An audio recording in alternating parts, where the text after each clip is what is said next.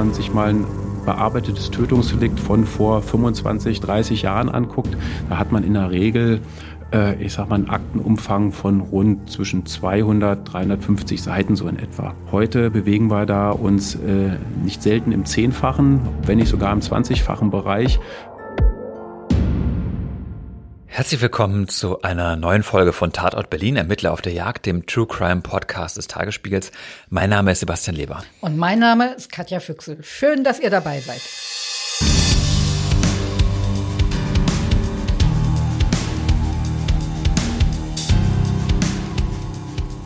So, wir sind inzwischen schon bei Folge 6 angekommen.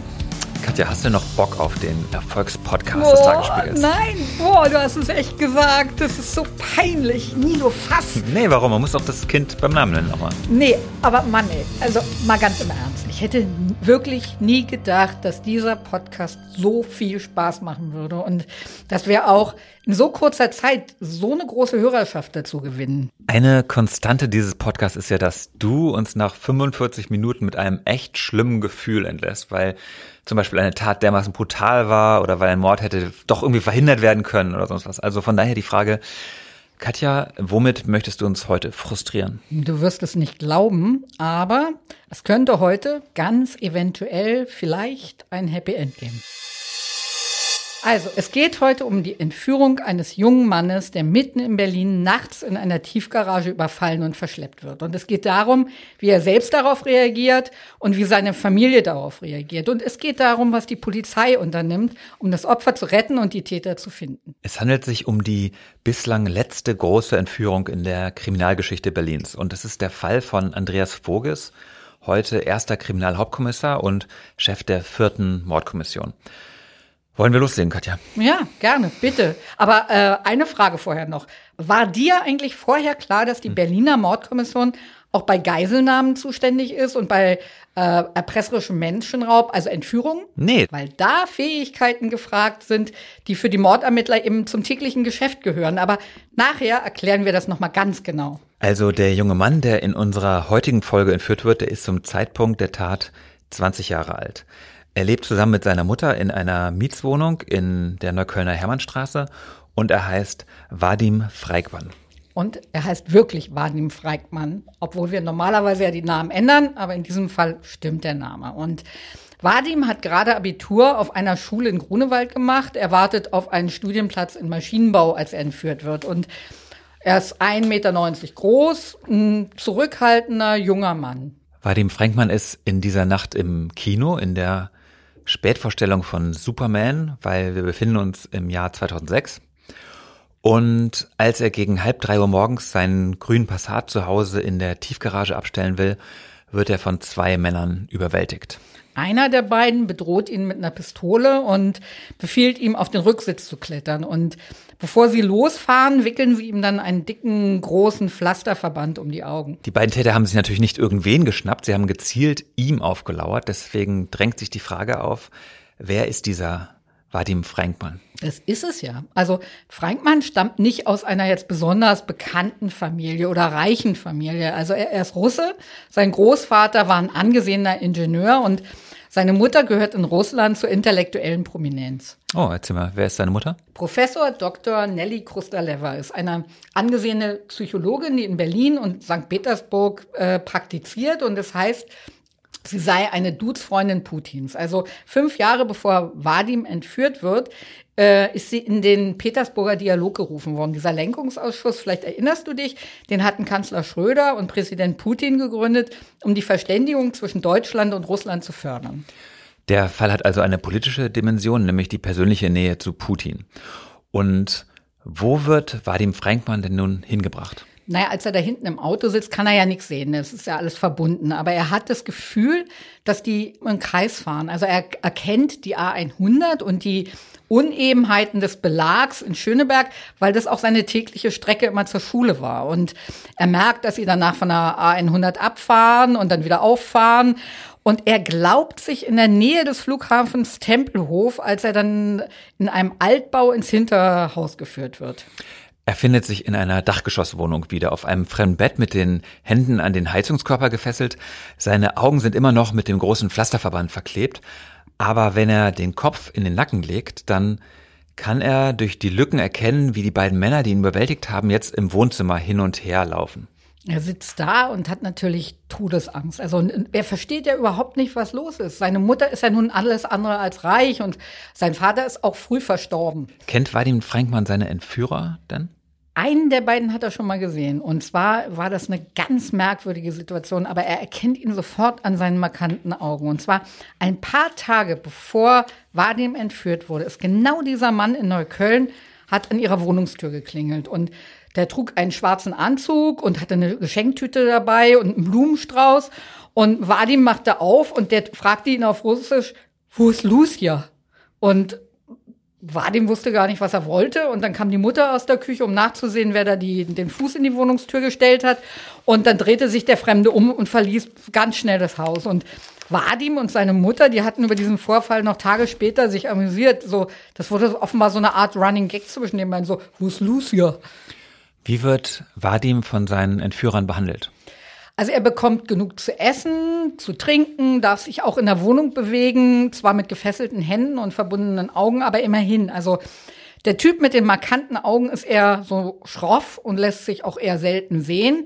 Und der, der sich Kolja nennt, ist offenbar für die Bewachung zuständig. Also der plaudert manchmal mit Vadim, guckt aber meist fern, während der Junge dann auf seinem Bett liegt. Oder er blättert durch irgendwelche Zeitschriften. Und wann wird Vadims Verschwinden bemerkt? Nelly Krustaleva bekommt einen Anruf in St. Petersburg. Also sie ist in zweiter Ehe mit dem Vizepräsidenten der Universität verheiratet und die beiden besuchen gerade ihre Mutter im Umland. Und es ist Freitagvormittag, 11 Uhr, als das Telefon klingelt und die Erpresserstimme Geld fordert.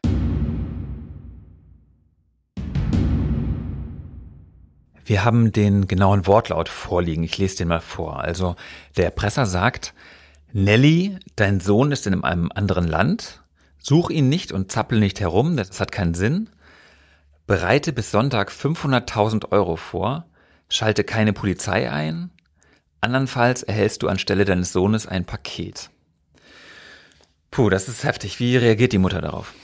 Äh, sie ruft erstmal das Handy ihres Sohnes an und dann versucht sie Freunde zu erreichen und Be Bekannte in Berlin. Aber weil niemand Vadim erreichen kann, entschließt sich die Mutter, den Anruf ernst zu nehmen. Und ähm, sie entschließt sich aber auch, sich der, der Forderung der Entführer zu widersetzen. Sie informiert nämlich die Behörden in Berlin und Moskau. Und als erstes prüft die Berliner Polizei, ob das jetzt nun wirklich alles so stimmt und sich die Jugendlichen nicht einen Scherz erlaubt haben oder die Entführung nur vorgetäuscht ist. Mhm. Ist sie aber nicht. Und deshalb landet der Fall bei Andreas Voges, dem Ermittler, den wir in unserer heutigen Folge vorstellen. Ne? Ja, richtig, aber der kommt eigentlich erst später ins Spiel, weil der nämlich zu diesem Zeitpunkt gerade im Urlaub ist an der Ostsee. Und er hat mir aber erzählt, was seine Kollegen als erstes so unternommen haben. Dann äh, passiert standardmäßig eigentlich äh, sowas, dass eben eine BAO, eine besondere Aufbauorganisation, hier im Landeskriminalamt eingerichtet wird. Äh, das ist eben so der Unterschied zu, also sonst bewegen sich Kommissariate in ihren festen Behördenstrukturen und die werden quasi dann für solche Fälle aufgelöst. Es gibt dann einen Polizeiführer, der ist in der Regel ein Beamter, Beamtin aus dem höheren Dienst und äh, dann finden sich quasi an dessen Tisch aus den ganz unterschiedlichen Bereichen, also wie äh, SEK, MEK, Mobiles Einsatzkommando, Spezialeinsatzkommando, den Mordkommissionen, je nachdem, dann gibt es die Verhandler, Berater, die also quasi den Polizeiführer beraten, weil sie in ihrem normalen Dienst ähnliche Lagen auswerten, um dann eben Handlungsalternativen zu erstellen. Logistik muss gewährleistet werden, äh, es muss wie in dem Fall Lösegeld beschafft werden. Also das ist ein extrem großer Kreis von Polizistinnen und Polizisten, die dann quasi in diesem, in dieser Aufbauorganisation arbeiten. Und wir entsenden in der Regel dann eben äh, Verbindungsbeamte dorthin, die quasi eben in einer direkten Kommunikation mit dem Polizeiführer, Polizeiführerin dann stehen. Die Polizei Berlin hält dafür besondere Führungsräume äh, vor, also im Landeskriminalamt, aber auch am Platz der Luftbrücke. Und das ist dann wirklich so, wie Sie das jetzt sich vorstellen. Es ist ein großer, runder Tisch oder ein langer Tisch eben im Prinzip. Und äh, da sitzen dann wirklich 24 Stunden rund um die Uhr äh, Polizeibeamtinnen und Polizeibeamte.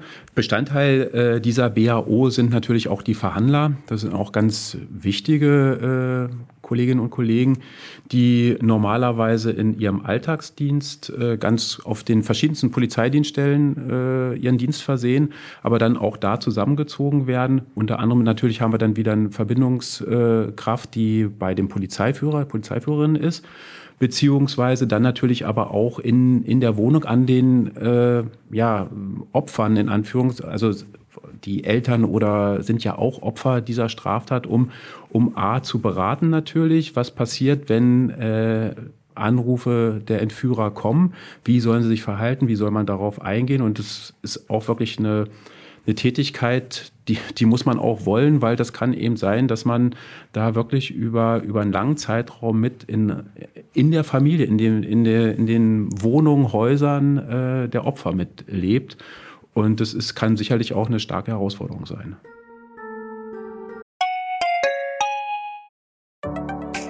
Hallo, ich bin Lorenz Marold, Chefredakteur beim Tagesspiegel. Wenn Ihnen unser Podcast gefällt, testen Sie doch gerne auch mal unser E-Paper oder unser Digital-Abo mit allen Inhalten von tagesspiegel.de. Wir sind rund um die Uhr für Sie da, damit Sie wissen, was wirklich wichtig ist. In Berlin, in Deutschland und international. Sie können unser Angebot jetzt gratis testen unter tagesspiegel.de slash probieren. Der Tagesspiegel aus der Welt, aus der Weltstadt.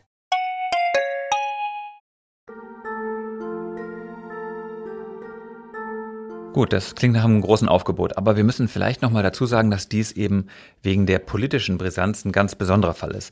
Wenn, sagen wir, Hansi Müller aus Steglitz entführt wird, gäbe es dann wahrscheinlich nicht direkt so einen Aufwand, oder? Es ist doch eher so. Niemand würde Hansi Müller aus Steglitz entführen, wenn es bei seinen Eltern nichts zu holen gibt. Aber daraus kannst du doch jetzt nicht den Umkehrschluss ziehen, dass nur für die Prominenten und Reichen das ganz große Rad gedreht wird. Also verstehe ich das richtig, dass dieses Bundeskonzept auch für Hansi Müller gelten würde, ja? Für Hansi, Mausi und Lieselotte Müller. Das Konzept ist eine direkte Folge aus dem Gladbecker Geiseldrama. Okay, Gladbeck, das musst du jetzt vielleicht mal erzählen. Also ich kenne es noch aus dem Fernsehen, aber die jüngeren Zuhörerinnen wahrscheinlich nicht. Ja, es ist also ein ganz spektakulärer Einsatz. Im Sommer 1988 starben dabei drei Menschen. Also es war ein einziges Desaster, ein Kommunikations- und Zuständigkeitsdesaster innerhalb der Polizei. Also zwei Männer hatten damals eine Bank überfallen mit, mit Helfern und dann Geiseln genommen. Und die Geiselnahme endete nach einem Chaos nach 54 Stunden auf der Autobahn bei Bad Honnef. Und Gladbeck war ein historischer Wendepunkt, sagt Voges. Die Polizei zog da ihre Lehren aus diesem missglückten Ansatz und wie er sagt, änderte sich danach alles. Okay, aber eine Besonderheit gibt es im Fall Frankmann schon, weil hier sitzen in der Einsatzzentrale nämlich drei russische Ermittler mit am Tisch. Ja, die aber, wie vorgesagt, sich nicht einmischen, sondern hauptsächlich gucken. Noch am selben Tag versuchen Nelly Krusteleva und ihr Ehemann Bargeld aufzutreiben. Krusteleva hat nicht mal ein Zehntel der geforderten Summe verfügbar und telefoniert jetzt ununterbrochen. Also sie beschwört sich selbst und ihre Familie und alle, die ihr helfen. 500.000 Euro, Leute, das muss doch irgendwie zu schaffen sein. Aber die halbe Million wird nicht reichen, denn am vierten Tag erhält Nelly Kosteleva einen weiteren Anruf der Erpresser. Ja, und der Anrufer fragt sie auf Russisch, ob sie Lust auf eine Leiche habe. Und ich zitiere weiter, weil sie nach Bullen stinke. Und er erhöht weil sie die Polizei benachrichtigt habe, seine Lösegeldforderung auf eine Million Euro. Ist das Bluff oder woher wissen die Erpresser das? Ja, vermutlich Bluff, aber vielleicht haben sie auch Freikmanns Wohnung in Neukölln beobachtet und Verdacht geschöpft. Drei weitere Tage später bekommt die Mutter eine Kurznachricht. Da steht drin Friedenau, Kreuzung Nauheimer Straße, Johannesburger Straße. Dort unter Container liegt ein Paket für dich. Und, und als sie das liest, fällt sie in Ohnmacht. Also, denn diese Botschaft kannst du natürlich auch so lesen, dass ihr Sohn jetzt tot ist und sie ihn als Paket zurückerhält. Also als Strafe für das Einschalten der Polizei. Hey, du hattest aber versprochen, dass es diesmal ein Happy End geben wird, oder? Nein, ich habe gesagt, vielleicht gibt es ein Happy End. Okay, und was sagt die Polizei? Glaubt sie auch, dass da jetzt eine Leiche an der Straßenecke liegt? Nein, eher nicht. Also schon aus statistischen Gründen nicht. Gefährlich ist natürlich eben immer die Anfangsphase. Das muss man sagen. Äh, für Kinder noch gefährlicher als für Erwachsene, weil wenn man jetzt mal den Unterschied zwischen Kind, kindlichem Opfer und einem erwachsenen Opfer sieht, Äh, die Entführer unterschätzen die Situation, wie, wie man ein kindliches Opfer quasi gefügig macht, gefügig hält. Und da sehen wir, also dass gerade kindliche Opfer sehr stark in der ersten Phase äh, einer Entführung getötet werden. Ähm, auch gilt es natürlich auch für erwachsene Opfer, ist auch die erste Phase eine ganz wichtige Phase, weil äh, die Entführer haben ja eigentlich einen Plan. Und dieser Plan ist ja in der Regel immer an Geld zu kommen. Ähm, und da ist es natürlich bei erwachsenen Opfern es einfacher, sie quasi in, in der, diese Opfersituation reinzubekommen und auch in dieser Opfersituation zu halten.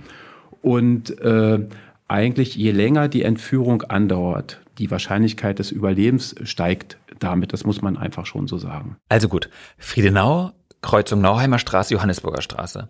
Was findet Nelly Krusteleva dort für ein Paket? Sie findet gar nichts. Die Ermittler fahren hin. Und es ist auch nicht die Leiche ihres Sohnes, sondern eine Nachricht in russischer Sprache.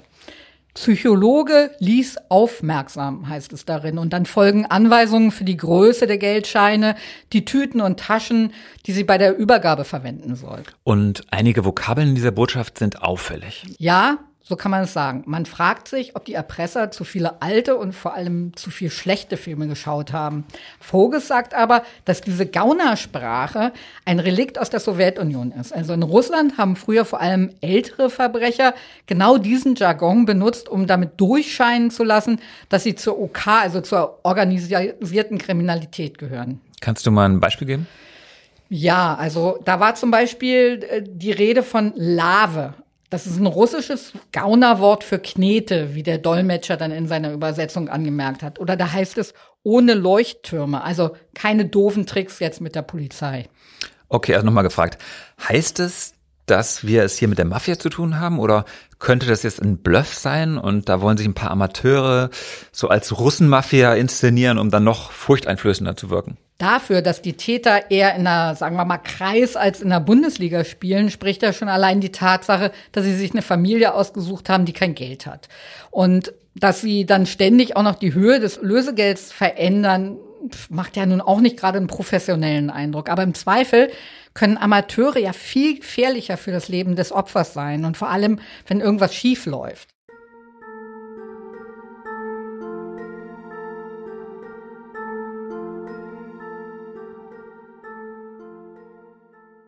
Die Erpresser wollen ja jetzt eine Million haben. Kann die Mutter das Geld denn überhaupt beschaffen? Unmöglich. Im Prozess sagt sie dann später, dieser Betrag war für mich außer jeder Reichweite. Und trotzdem telefoniert sie weiter und weiter und weiter. Und es gelingt ihr, sich bei Freunden, Verwandten und Bekannten mühsam 670.000 Euro zusammenzuleihen. Aber es könnte auch sein, dass der Sohn längst tot ist und die Erpresser jetzt trotzdem noch das Geld kassieren wollen. Wir haben zwar eben erfahren, dass das nicht unbedingt wahrscheinlich ist, aber möglicher schon. Richtig. Und deshalb verlangen die Verhandler aus der Einsatzzentrale jetzt erstmal ein Lebenszeichen der Geisel. Die Geiselnehmer schicken dann ein Foto von Vadim mit verbundenen Augen. In der Hand hält er die aktuelle Ausgabe einer französischen Tageszeitung. Und die Mutter fliegt in der Zwischenzeit von St. Petersburg nach Berlin zurück und hier in ihrer Neuköllner Wohnung ist dann immer die Polizei bei ihr. Zwei Verhandler warten, wie gesagt, mit ihr rund um die Uhr auf neue Nachrichten. Diese Warterei, also das, stell dir das mal vor kombiniert mit der Angst und der Hilflosigkeit. Immer hoffst du, dass es klingelt und gleichzeitig fürchtest du dich davor. Das muss so schrecklich sein. Und erst ab zwölften Tag schicken die Entführer dann ein weiteres Foto als Lebenszeichen und auch Anweisungen, wie Krustaleva signalisieren kann, dass sie bereit ist zur Übergabe des Lösegelds. Naja, gut, sie könnte zum Beispiel am Telefon einfach ein deutliches Ja geben. So einfach machen sie es ihr natürlich nicht. Stattdessen soll sie in der Berliner Boulevardzeitung BZ eine Annonce aufgeben. Und zwar unter der Rubrik A bis Z Transporte. Und der Text der Anzeige lautet, warte, 0172333334 2227 Volvo Grau. B wie Berlin DC 2391 Nelly und Mann. Was ist das denn für ein blödes Zeichen? Also es klingt unnötig kompliziert. Ja, vielleicht hatten sie Angst, durch zu lange Telefonate geortet zu werden oder so. Die Schlausten waren sie ja nicht. Äh, jedenfalls findet dann wirklich die Geldübergabe statt. Nelly Krustaleva bekommt eine SMS, mit der sie zu einem Hotel in Falkensee gelotst wird. Und von dort nochmal weiter in den Ort Pausin und da stellt sie am Wandsdorfer Weg die Sporttasche mit den rund 670.000 Euro ab. Die Polizei legt jetzt wahrscheinlich einen Köder mit Spielgeld aus und versucht die Erpresser in die Falle zu locken, oder? Hätte ich auch gedacht. Schließlich ist ja die Übergabe der beste Moment, um die Täter zu schnappen, aber falsch gedacht. Wenn man es jetzt mal äh, rein, ja, dann auf den, in der Sachbetrachtung sieht, entscheidet eigentlich der Polizeiführer, Polizeiführerin, wie äh, dann eine Lösegeldübergabe auszusehen hat. Wobei eben immer, immer wirklich das, das Leben äh, der Geisel, das ist das A und O. Und äh, da kann ich mir eigentlich keine Situation vorstellen, dass wenn die, nur die geringste Hoffnung besteht, äh, dass die Geisel diese Entführung überleben wird, dass die Polizei irgendwelche Risiken eingeht, dieses, dieses, diesen Erfolg zu gefährden. Also da steht immer ganz klar die Gefahrenabwehr vor der Strafverfolgung. Und ja, das, das Wichtige ist natürlich bei, bei der Gesamtbewertung einer, einer Entführung Lebenszeichen. Das ist das A und O, woran man sich orientieren kann und äh, wenn man eben wirklich auch wie bei, bei Vadim geschehen äh, eben immer aktuelle Lebenszeichen bekommen kann, ist, ist die, sagen wir mal, die Annahme, dass äh, Vadim A lebt und auch diese Entführung überleben wird, äh, doch immer sehr hoch. Also wenn wir jetzt beim konkreten Fall bei Vadim bleiben, auch da war ja ganz klar eine ganz große Chance, dass Vadim diese Entführung als Geisel überleben wird. Und es gab eben eine Lösegeldübergabe und äh, die ist eben ganz ganz definitiv nicht beobachtet worden. Sie ist, äh, man hat den Zugang zum Geld ermöglicht, auch polizeilicherseits eben ermöglicht und hat sich eben dazu entschlossen, da nicht äh, zuzugreifen. Es wäre natürlich ein ganz, ist immer ein ganz kritischer Moment, die Lösegeldübergabe und das, man sieht es ja auch aus vielen anderen äh, Fällen, wo, wo es gerade eben daran immer scheitert, weil dann doch der Täter, die Täter Angst haben, den, zu, den Zugang zu gehen, den letzten Schritt zu gehen, weil sie dann natürlich aus ihrer Deckung kommen müssen. Und hier eben war eben eine sehr hohe Wahrscheinlichkeit, dass Vadim das überleben wird. Und da spielt keiner mit irgendwelchem Leben einer Geisel.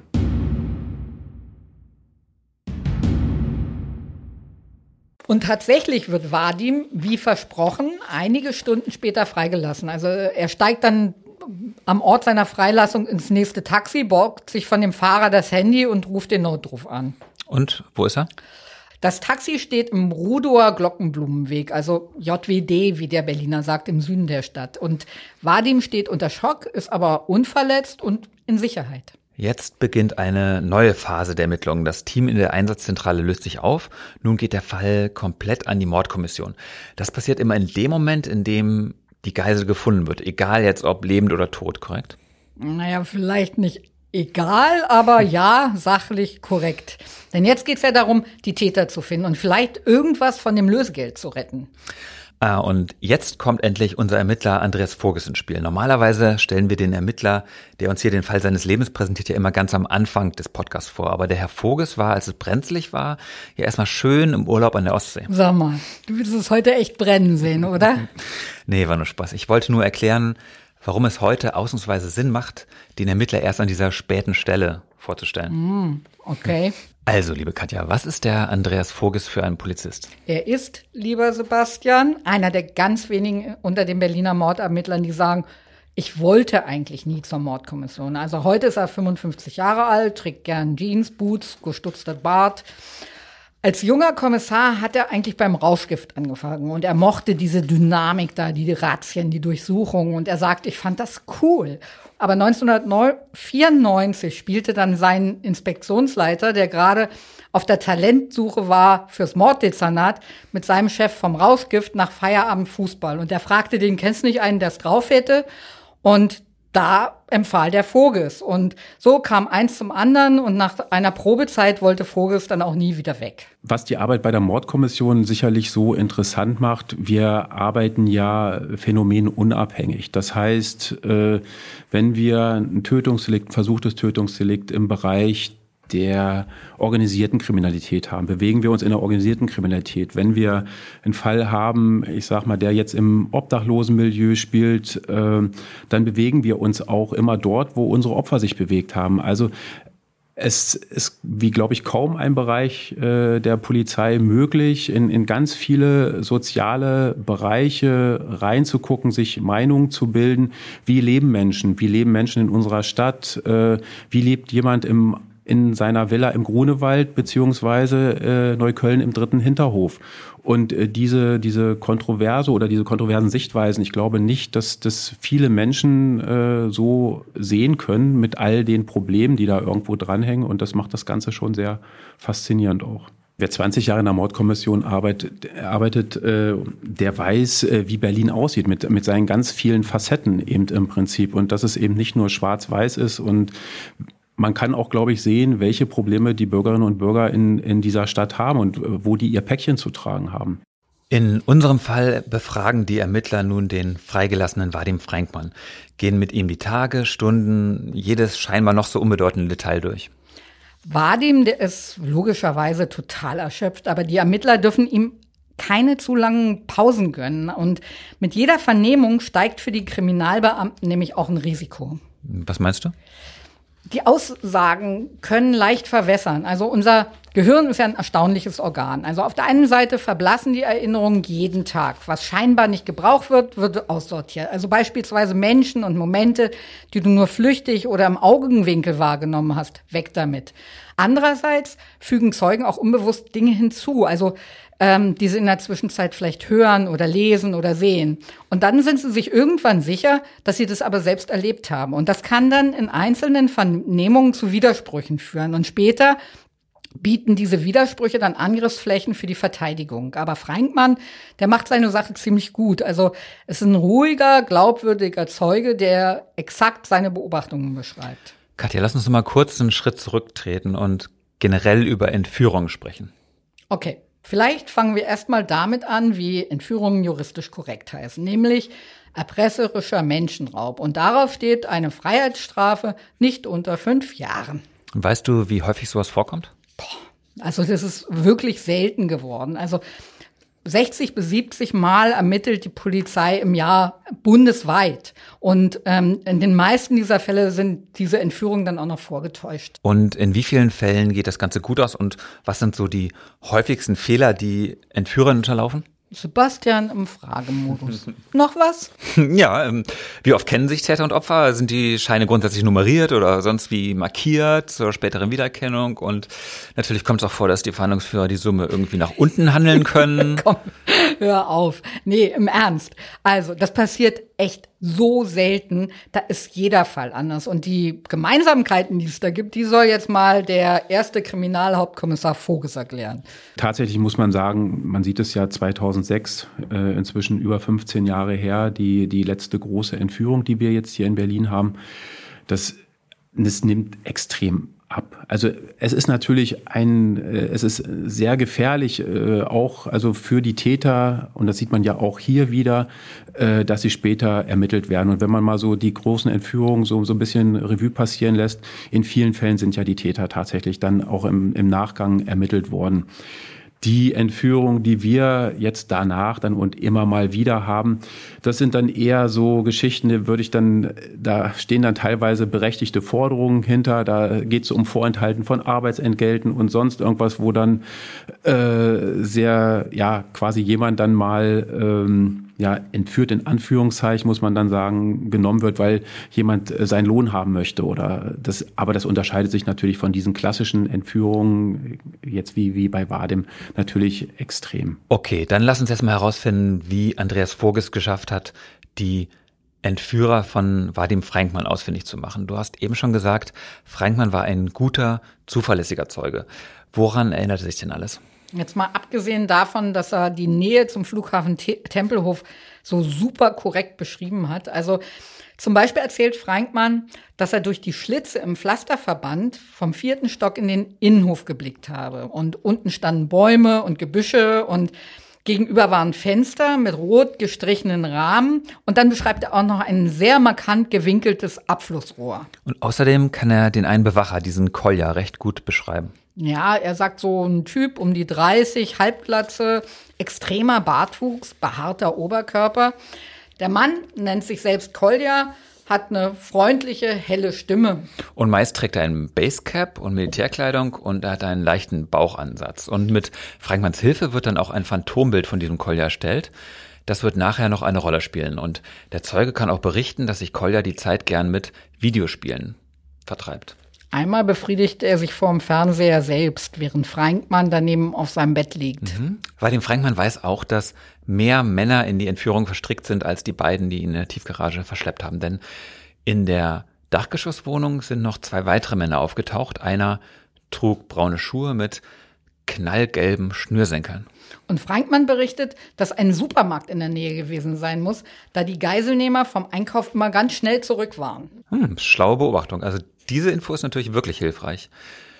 Die Polizei fliegt die Gegend mit einem Hubschrauber ab. Die Schutzpolizei sucht Straßenzüge ab, geht auch frühzeitig ins richtige Haus eigentlich, aber den Beamten fallen im Innenhof weder die rot lackierten Fenster noch das Abzugsrohr auf, das äh, Frankmann doch beschrieben hatte. So. Ja, aber einem Kollegen vom mobilen Einsatzkommando lässt das überhaupt keine Ruhe. Und der zieht auf eigene Initiative dann immer wieder alleine los. Und am 27. September, also vier Wochen nachdem Frankmann freigelassen worden ist, steht dieser eine Beamte dann endlich selbst in der Sonnenallee im richtigen Hinterhof mit den rot lackierten Fenstern. Und dann übernehmen wieder die Kollegen von der Mordkommission und beginnen mit der Umfeldermittlung. Und da ist es ja Moment, so. Moment, Katja, äh, Umfeldermittlung. Magst du kurz erklären, was das bedeutet? Ja, ganz einfach. Also die Ermittler fragen von Nachbar zu Nachbar zu Nachbar, sammeln Hinweise und kommen so den Tätern mühsam, aber unerbittlich dann doch näher. Und haben Sie Erfolg mit der Umfeldermittlung?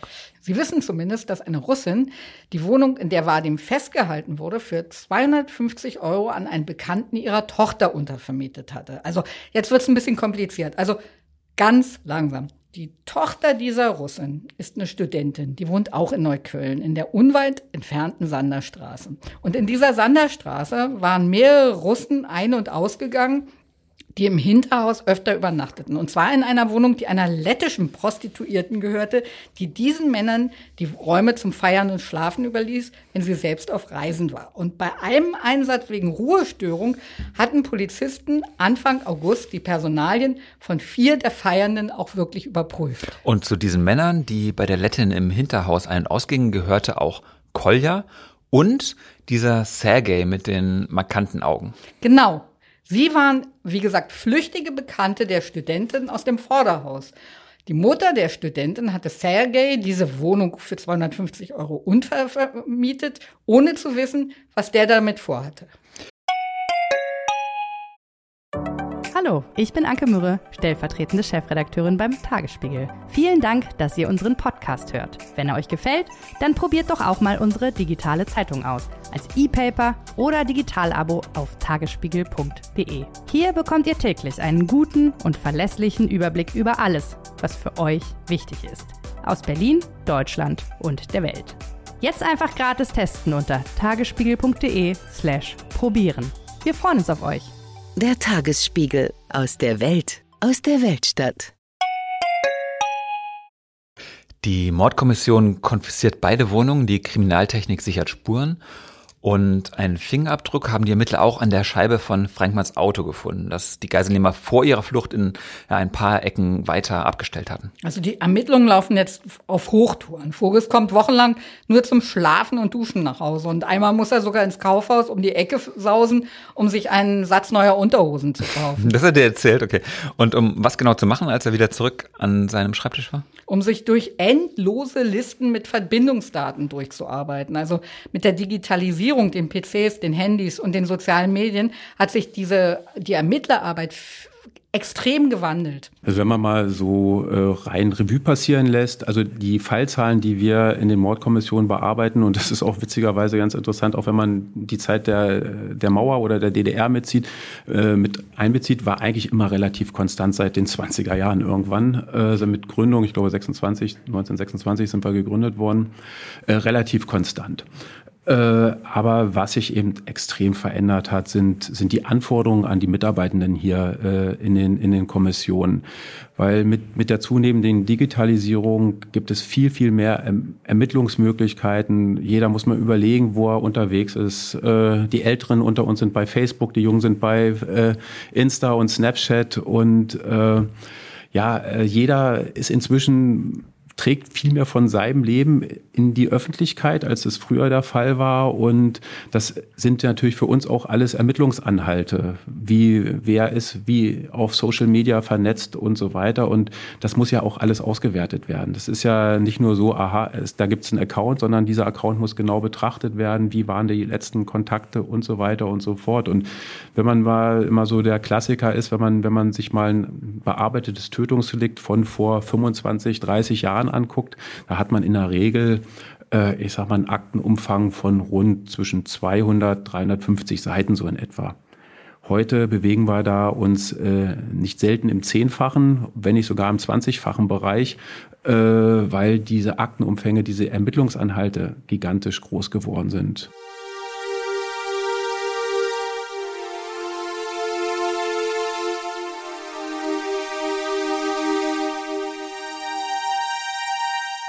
Wir erinnern uns, es gibt ja dieses Phantombild, das die Polizei nach Frankmanns Beschreibung hat anfertigen lassen. Und dieses Phantombild ähnelt tatsächlich diesem Kolja, den die Studentin in der Sanderstraße kennengelernt hatte. Und diese Studentin hat sogar ein Foto von diesem Kolja. Und so können die Beamten das Phantombild und die Fotos vergleichen. Aber noch besser, Frankmann erkennt beide Geiselnehmer auch auf Bildern im Polizeicomputer. Genau. Und die Polizei zeigt Frankmann eine Datei mit 1500 Lichtbildern von Personen. Also Männer und Frauen, die irgendwie im Zusammenhang mit der osteuropäischen OK schon auffällig geworden sind oder sogar mal verurteilt wurden. Und Frankmann kann beide Männer identifizieren. Das sind die Weißrussen Igor M., das ist dieser Kolja, und Sergei S., also der Mann mit den markanten Augen. Und für die beiden gehen jetzt internationale Haftbefehle raus. Und die Zielfahndung übernimmt Anfang November und hat auch bald Erfolg. Also sie kommen Sergei S. auf die Spur, als sie seine Ehefrau überwachen und einen seiner besten Freunde. Was genau ist und macht die Zielfahndung? Das hatten wir schon mal kurz mal angerissen in einer früheren Folge. Das ist eine autark arbeitende Gruppe aus rund zehn Ermittlern, die ebenfalls im LK1, also in der Keitstraße sitzen. Und von der Mordkommission bekommen sie volle Akteneinsicht und werden über jedes Ermittlungsergebnis, das frisch reinkommt, auch informiert. Und die Zielfahnder entscheiden dann selbst, welche Wohnungen sie durchsuchen wollen oder wen sie beschatten oder telefonisch überwachen wollen. Und ich würde dir das auch gerne noch detaillierter schildern, aber die Zielfahnder lassen sich auch nachvollziehbaren Gründen nicht so gerne in die Karten schauen. In unserem Fall fliegen auch noch zwei weitere Beteiligte an der Entführung schnell auf, zwei Helfer. Ja, das eine ist ein 25-jähriger Deutscher, den auch Frankmann in der Bilderdatei der Polizei dann auch wiedererkennt. Der sitzt eigentlich in der JVA Heiligensee. Er hat Freigang und versucht bei seiner Rückkehr ein Handy in die Anstalt zu schmuggeln. Und da finden die Justizangestellten 700 Euro bei ihm. Und diese 700 Euro, die waren Teil der Beute.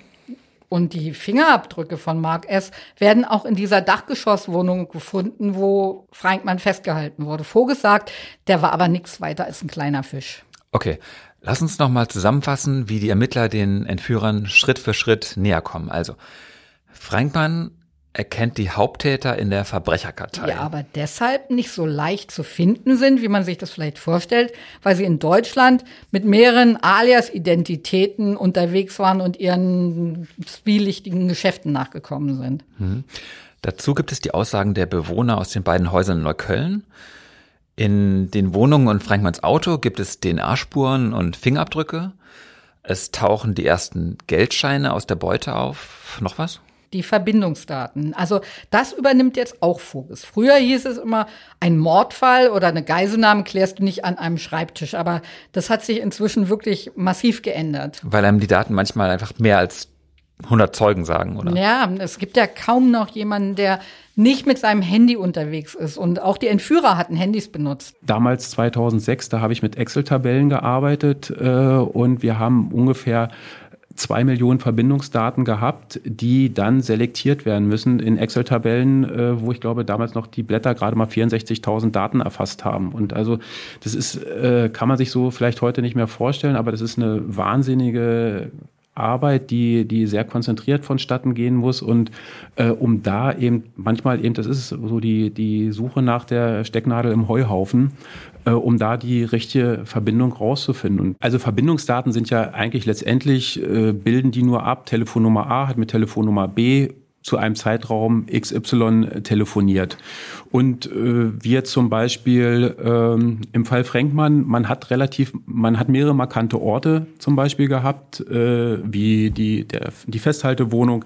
Dann gab es einen Bereich, wo wir dann eine, die Entführerwohnung oder quasi die Wohnung, wo die Entführer gewohnt haben, festgestellt haben. Und man legt dann diese Bereiche übereinander und guckt, gibt es Schnittmengen. Also haben sich Personen an beiden Orten gleichzeitig aufgehalten.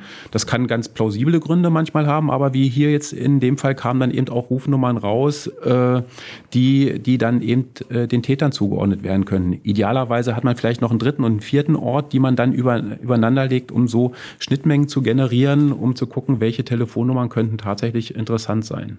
Nach dem Freigänger aus der JVA Heiligensee erwischt die Polizei noch einen anderen Helfer, Waldemar P., ein 41-jähriger Kraftfahrer aus Omsk, der mit seiner Familie seit elf Jahren in Deutschland lebt. Ihn überführen die Ermittler, weil sie die Handys überwachen, die die Entführer benutzt hatten.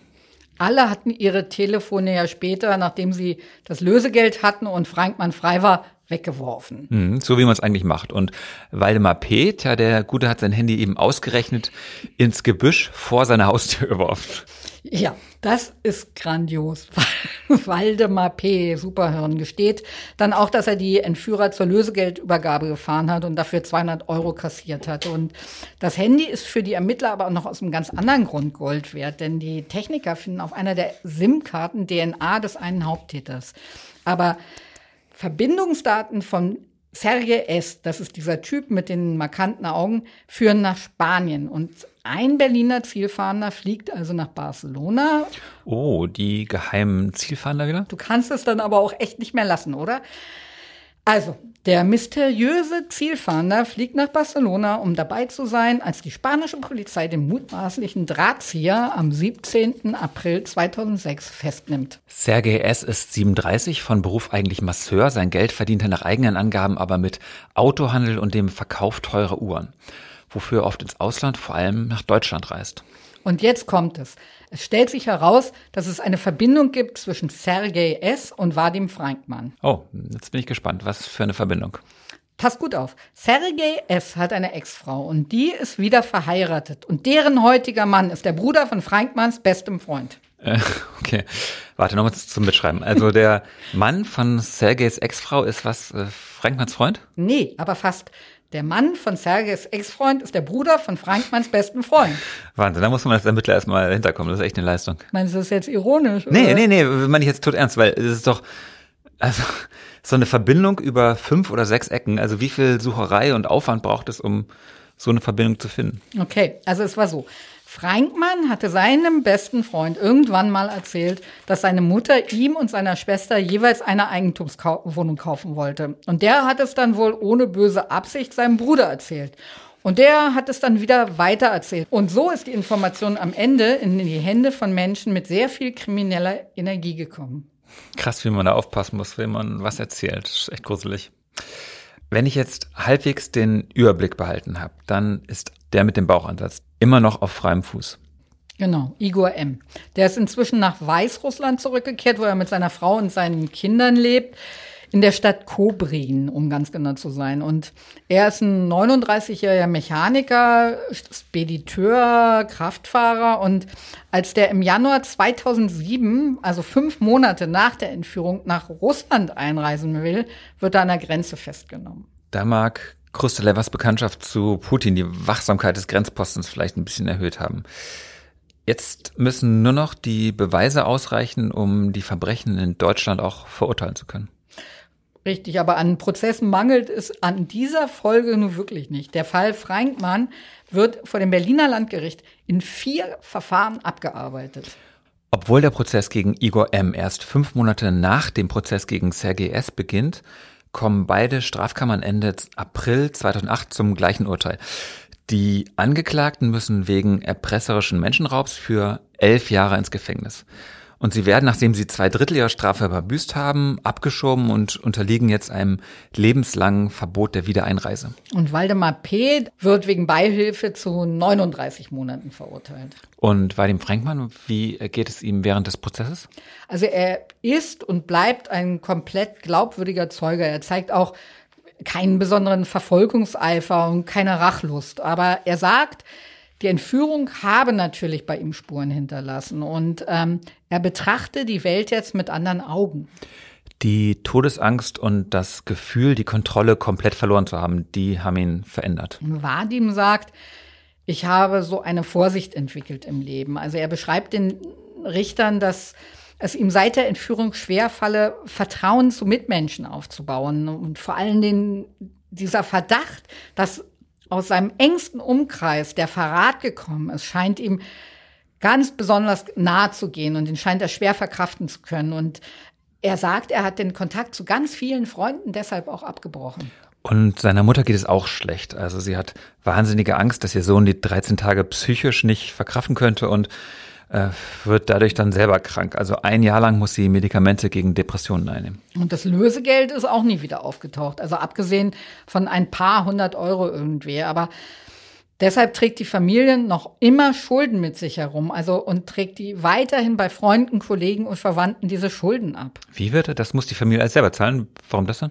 Na, wer sonst? Also es gibt Versicherungen, die anbieten, für Lösegeldzahlungen einzustehen, aber auf den Gedanken, so eine Versicherung abzuschließen, kommt ja kein Normalverdiener. Puh, ein halbes Happy End, könnte man sagen.